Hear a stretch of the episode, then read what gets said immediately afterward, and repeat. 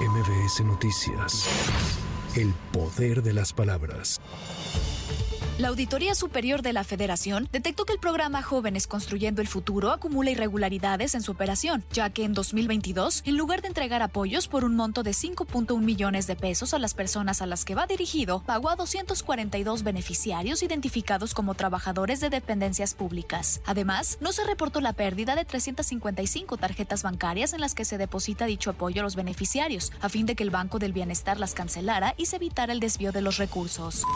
La Secretaría de Salud envió la segunda brigada médica a Acapulco Guerrero para reforzar las labores de atención a la población afectada por el huracán Otis. En tanto, la Asociación Mexicana de Instituciones de Seguros informó que los vehículos que cuenten con seguro contra robo y hayan sido dañados tras el paso de dicho huracán quedarán cubiertos al 100%. El líder nacional del PRD, Jesús Zambrano, señaló que en el Frente Amplio por México aún no hay un acuerdo definitivo sobre la designación de las personas que serán postuladas para la contienda por las nueve gubernaturas que estarán en disputa el próximo año. Decir que ya el, caso del el Frente Amplio aquí para la Ciudad de México ya está decidido que vaya Santiago Tabuada eh, como candidato de la coalición, pues no es verdad. Eh, este asunto no se ha decidido, no se ha definido. Por su parte, el INE informó que, con corte al 31 de octubre, 36.810 conacionales que radican en el extranjero solicitaron su registro para participar en la jornada electoral de 2024. Cabe señalar que los países con el mayor número de registros son Estados Unidos, Canadá y España.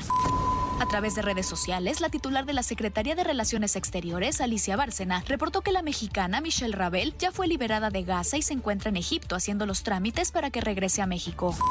Con motivo del 92 aniversario de la cooperativa La Cruz Azul, la más grande de Latinoamérica, se realizó un evento en donde se reafirmó el compromiso de la empresa con México y con el cooperativismo. El evento fue dedicado principalmente a recordar a los 192 fundadores. Víctor Manuel Velázquez Rangel, presidente del Consejo de Administración de La Cruz Azul, y Antonio Marín, presidente del Consejo de Vigilancia, pronunciaron discursos en los que asumieron el compromiso de conservar el legado de sus antepasados, destacando que en 2015 iniciaron un movimiento para evitar la venta y privatización de la cooperativa. Para MBS Noticias, Tamara Moreno. MBS Noticias. El poder de las palabras.